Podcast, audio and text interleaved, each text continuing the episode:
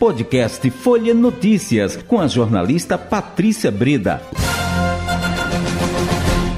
Terça-feira, 24 de janeiro de 2023. Começa agora mais uma edição do podcast Folha Notícias. Direto da redação integrada Folha de Pernambuco, sou Patrícia Breda. O papo agora é política.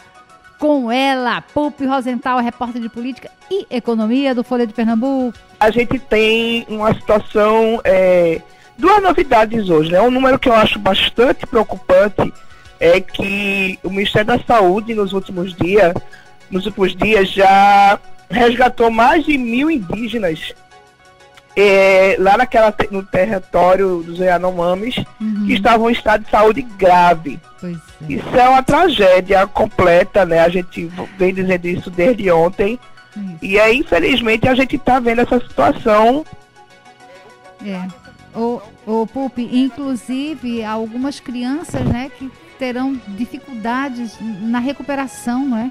Isso, porque uma criança desnutrida, ela tem uma, uma real dificuldade mais na frente de desenvolvimento, né? Ô, Pupi. Alô, Pupi, você tá aí? Alô? Pronto, agora. Eita, voltou. é coisas da telefonia, né? Ô, amiga, agora, por favor, eu tô louca para saber do que você tá trazendo pra gente. E olha, só um, um comentário, essa coisa, é, essa, essa tragédia humanitária, esse genocídio, isso é tão tão duro, né, pra gente tão aceitar. bárbaro, né, tão, tão incivilizatório, acho que não sei se existe essa palavra, oh, mas é um retrocesso civilizatório muito grande, né? É, e pra gente aceitar isso, porque foram é, quatro É o que, anos... inclusive, o ministro da Justiça anunciou ontem que pediu à Polícia Federal que fizesse uma apuração minuciosa em relação a esse caso, porque foi um crime impetrado contra a população Yanomami, que pode ser tanto por ação ou por omissão. E nesse caso tivemos as duas coisas, tanto a omissão dos, da, dos órgãos do governo federal, que eram para trabalhar com essa população, como a própria ação, né? Quando você desregulamentou algumas exigências que existiam antigamente, você se omitiu em garantir a sobrevida desses Yanomamis. Então, o ministro da Justiça, Flávio Dino, solicitou à Polícia Federal que fizesse uma investigação profunda para apurar os crimes cometidos, inclusive para as autoridades competentes na época. O inclusive um líder é, Yanomam, um dos líderes Yanomamis, né, ele diz que tem enviado cerca de 60 pedidos de ajuda. Sim. Inclusive ele diz que muitas vezes eles pediam ajuda, mas o governo federal falava com os garimpeiros, né, e estava ali Isso. ao lado Isso. dos garimpeiros. Então o objetivo era esse? E hoje foi decretada a exoneração, Patrícia, de 43, servi 43 servidores ou eu não sei como se, qual seria o, status deles, né, uhum. né? Da FUNAI. Porque uhum. a FUNAI, ela tem o, o, o, a obrigação precípua de cuidar das terras indígenas, de garantir todos os direitos dos indígenas e nada disso foi feito, né? Olha, a gente lembra é... que a ex-ministra dos Direitos Humanos é, recebeu reivindicações, ela não só recebeu reivindicações e ela não atendeu, como ela orientou o governo a impedir certas ações naquelas terras, as terras indígenas. Então, é uma, é uma situação muito grave, Patrícia. É, é uma gravidade muito grande. Lembrando que ela, inclusive, foi eleita para ser senadora pelo Distrito Federal no ano passado. É, e eu acho que, veja só, é, eu, não, eu não entendo muito das leis, nem, nem como é que, no caso, ela ainda não assumiu, se ela já está é, já tem foro, foro privilegiado, privilegiado. Porque eu acho que num caso como esse, ela não deveria nem assumir, até que fosse tudo devidamente investigado e esclarecido.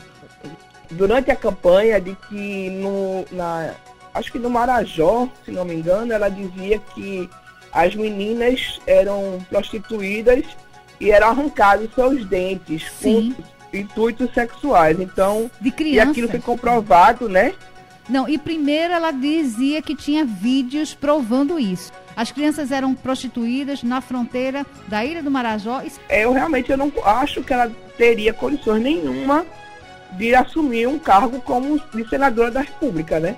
Não, e olha, e só eu é, só para complementar, gente, a ilha do Marajó é banhada pelo rio Amazonas a oeste e noroeste e pelo Oceano Atlântico ao norte e nordeste e pelo Rio Pará a leste, sudeste e sul. Eu vim aqui, eu fiz questão de, de consultar aqui o, o Google. É, então a coisa é tão absurda, é um descaso tão grande. É, é um descaso com o ser humano, é um, é, é tem um pingo de.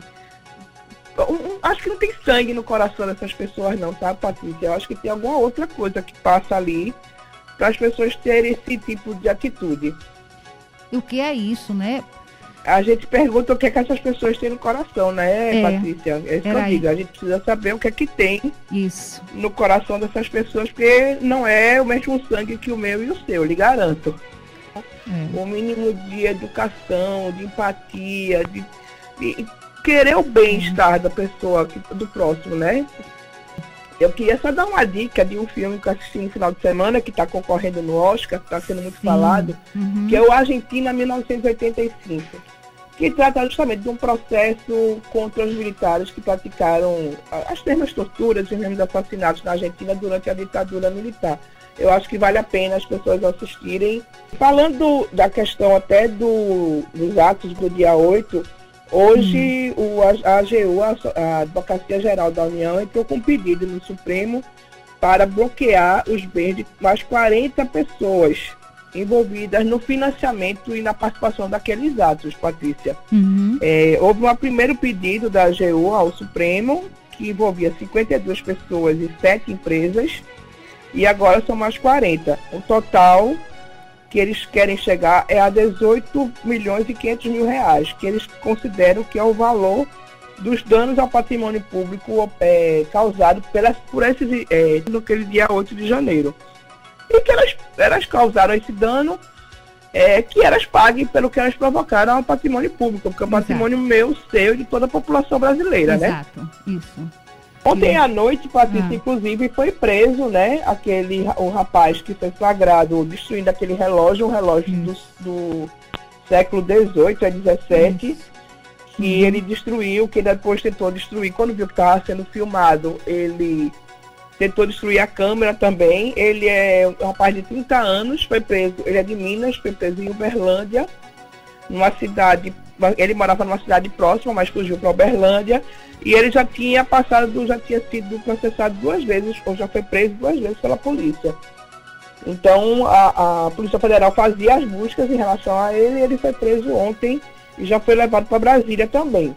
Pois Uma é. outra coisa é que hoje o, o secretário, o ministro da, da Defesa, hum. José Múcio, deu uma entrevista e falou que o, o chefe de batalhão da Guarda Presidencial aquela, aquele batalhão que fica ali no Planalto, cuidando da segurança do Planalto e do presidente da República, que a gente uhum. viu muito no, durante a posse do dia 1 de janeiro, ele, é, José Mus, que é o pernambucano, disse hoje que se ele estiver envolvido, ele vai ser punido também da forma que devem ser punidos todos os militares envolvidos naqueles atos do dia 8.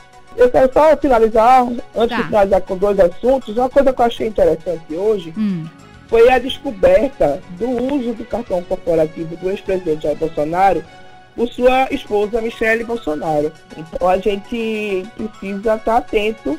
Existe hoje talvez uma proposta de abrir é, a, a transparência desses cartões corporativos Isso. ainda durante o mandato, porque pela lei ele prevê que só poderá ser aberto de, depois do mandato, e, mas agora que foi quebrado esse sigilo, a gente está descobrindo esses pequenos gastos que não tem nada a ver com o cartão isso, corporativo isso. do presidente, né?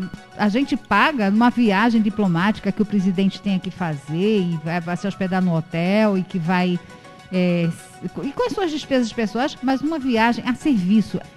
Então, a é. gente tem que ver um pouquinho do que, é que, que mudou, o que foi que aconteceu nesse meio tempo. Isso. Vamos investigar e vamos cobrar, não é?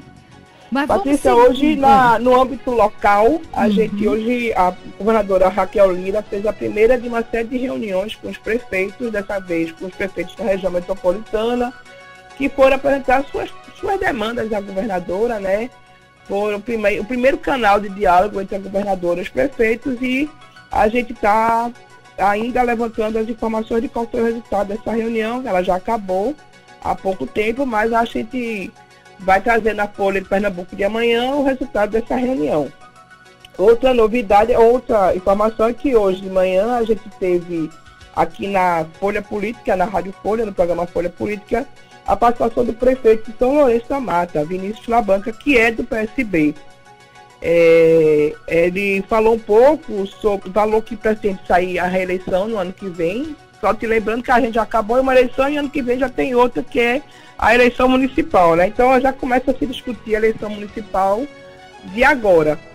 Então Vinícius Labanca é, informou que vai sair candidato à reeleição no próximo ano, mas também fez um alerta da necessidade de reinvenção do partido, do PSB o PSB que depois de 16 anos perdeu o, o comando do governo do estado e uhum. hoje só tem a prefeitura do Recife, então é, Vinícius Labanca acha que precisa haver uma reinvenção, uma rediscussão e, a, no, e procura de novos líderes para o partido para voltar a ter um domínio aqui em Pernambuco.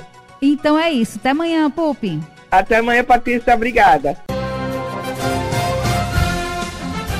Chegamos ao fim de mais um podcast Folha Notícias. Perdeu alguma edição ou quer ouvir de novo? É só baixar os aplicativos SoundCloud, Spotify e Deezer e buscar pelo canal Podcasts Folha de Pernambuco.